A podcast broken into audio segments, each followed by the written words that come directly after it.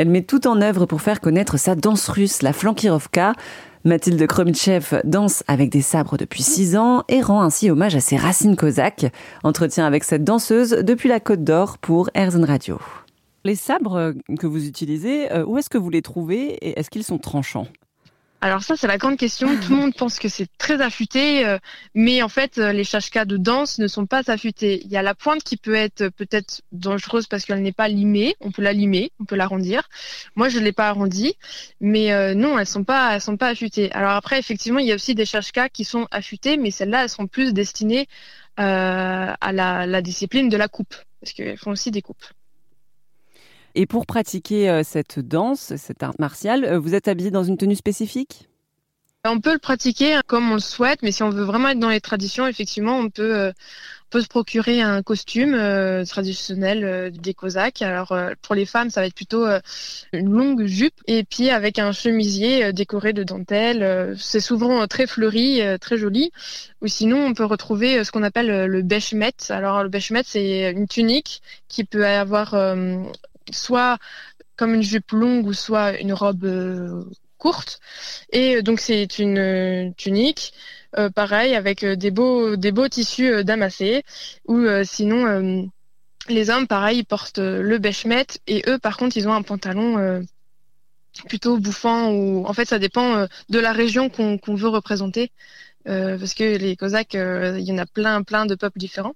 Mais voilà, principalement, c'est pour la femme jupe, chemisier, et pour l'homme un beshmet et pantalon, avec des bottes euh, évidemment, parce qu'ils sont des cavaliers. Sur quel type de musique pratique-t-on cette danse? On pratique cette danse sur plutôt des musiques slaves, des musiques à sonorité euh, russe, euh, mais ça peut se dériver avec plein de choses, euh, des, des sons plutôt géorgiens ou des voilà des sortes de choses, mais on reste plutôt sur la Russie. Est-ce qu'il y a une dimension spirituelle dans, dans ces danses-là? Parce que quand on regarde les vidéos, on a l'impression que on est quand même ailleurs, dans une autre époque. C'est assez mystique, quoi, quelque part. Oui, c'est très mystique. Oui, en fait, euh, vu qu'on est dans une tradition, effectivement, on, essaye de, de, de révéler euh, l'esprit euh, euh, qui a toujours été chez les Cosaques, donc de l'homme qui va à la guerre, qui est très brave, etc. Et la femme qui travaille, qui quand elle danse, elle vient, elle vient quand même représenter la grâce, etc. Quelle qualité en fait nécessite cette danse? Qu'est-ce qu'il faut savoir faire euh, pour euh, être un bon danseur euh, de flankirovka Alors pour être un bon danseur de flankirovka, tout se développe effectivement, mais on travaille beaucoup la coordination. Donc si, on, si la coordination chez nous est déjà innée, c'est un plus. Parce que quand on danse avec les deux lames, il faut savoir, savoir coordonner les deux, les deux mains. La fluidité aussi, il faut être très fluide. Et puis peut-être peut-être les réflexes aussi parce que c'est euh, il y a une part de jonglerie. On lance les sabres, donc il euh, faut savoir les rattraper euh, au bon moment. Mais tout ça se développe effectivement. Et est-ce que c'est assez sportif? Est-ce que voilà, quand on a fini une séance, on transpire ou c'est plutôt calme? Non, on transpire à la fin quand même. Oui, oui, on transpire parce que il y a un côté cardio quand, on commence à apprendre les chorégraphies, etc., il faut savoir les enchaîner, il faut savoir les faire jusqu'au bout. Euh, il y a un côté de, savoir respirer euh, en même temps que faire euh, tous les mouvements. C'est oui, oui, c'est cardio quand même. Et donc Mathilde, j'ai vu que vous vous filmez en train de pratiquer cette danse dans de superbes lieux à travers la Franche-Comté et vous mettez ça sur vos réseaux. Exactement. Oui, alors moi je suis plutôt Bourgogne, mmh. mais effectivement, euh, dès que j'ai l'occasion euh, de, pouvoir euh, filmer dans un joli endroit, alors là, ça me, ça me donne envie d'autant plus pratiquer et de filmer et de montrer que, que c'est un peu tout terrain, la flanquerovka. Alors à partir du moment où on a un espace avec un haut, enfin espace libre plutôt pour lancer, à avoir de la hauteur, et un, peu d'espace euh, aux alentours, c'est tout bon. Donc euh, ça donne envie de pratiquer dès qu'on trouve ces genres d'endroits. et donc je me filme effectivement pour euh, montrer que ça existe et pour essayer de développer ça parce que c'est mon but, essayer de, donner des cours et essayer de, de, voilà donner envie aux gens de faire pareil. Et qu'est-ce que vous montrez sur votre chaîne YouTube? Parce qu'il y a pas mal de vidéos différentes ben, Sur ma chaîne YouTube, j'ai euh, des chorégraphies que je montre, euh, j'ai des, des tutoriels aussi pour euh, ceux qui, qui ont déjà une shashka ou, ou qui aimeraient pratiquer. Ils peuvent voir les, les, premiers mouvements qu'on peut faire ou des choses assez simples avec de l'entraînement mais, mais faisables. donc il y a des tutoriels, il y a des conseils et tout genre de choses pour, pour donner envie et pour, tous les, pour tous les gens qui aimeraient débuter eh ben, ils font un tour sur ma chaîne YouTube et ils pourront. Et d'ailleurs, où est-ce qu'on peut se procurer une chashka?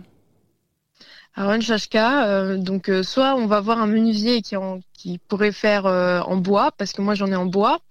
j'en vends d'ailleurs certaines en bois, et sinon on s'en procure aussi en Russie. Il y a certaines, certains sites internet de forgerons russes qui peuvent en faire et expédier. Il y en a toutes sortes de chashka. Alors, euh, il y a des, des qu'on peut graver et des chashkas toutes simples. Voilà, donc c'est plutôt en Russie euh, ou sinon on peut s'en faire faire euh, en bois ici. Hum, j'ai pas encore trouvé de personnes, de forgerons français qui pourraient en faire parce que ici c'est très très cher et en Russie c'est beaucoup moins cher. Est-ce que vous allez faire un spectacle dans pas très longtemps, une actu, quelque chose? Alors euh, pour le moment, je, fais plutôt des stages. J'en ai fait un au mois de mai, j'en ai fait un euh, au mois de juin. J'espère pouvoir en faire un euh, pendant cet été. donc là, je suis en recherche de salles. Je me rapproche des MJC, des maisons de quartier. Pour le moment, je n'ai pas encore de date de, de nouveaux stages, mais prochainement, si les personnes sont intéressées, ils peuvent venir sur sur mes réseaux sociaux et, et ils seront tout. Et est-ce que vous avez déjà euh, participé à des événements type euh, rencontre médiévale ou des choses comme ça? Euh, Oui. Alors j'ai j'ai fait la multi-époque de Compiègne au mois de novembre, je crois que c'est il y a il y a deux ans. sinon euh, je participe euh, aussi à d'autres multi-époques à, travers d'autres groupes de reconstitution euh, russes. Et sinon, je fais aussi des démonstrations, pas forcément dans l'événement médiéval ou multi-époque. je peux faire des démonstrations rien qu'aux des fêtes de village ou à l'occasion de d'événements, etc. Et Mathilde, vous m'avez dit depuis combien de temps vous pratiquez cette danse? Eh bien, maintenant, ça fait euh, six ans que j'en fais. Et les gens autour de vous, qu'est-ce qu'ils en pensent? Euh, Enfin, c'est assez surprenant comme discipline? Ah oui, c'est surprenant. Alors, euh, quand les gens vous voient faire, ils pensent que c'est très dangereux ou que voilà, c'est impressionnant, etc. souvent, ça, ça suscite des émotions. à la fois, ça fait peur, mais à la fois, ouais, c'est joli à voir. Merci à Mathilde Kromitchev pour cet entretien pour Erzen Radio. Et pour découvrir en vidéo la danse du Flankirovka, toutes les infos sont sur erzen.fr.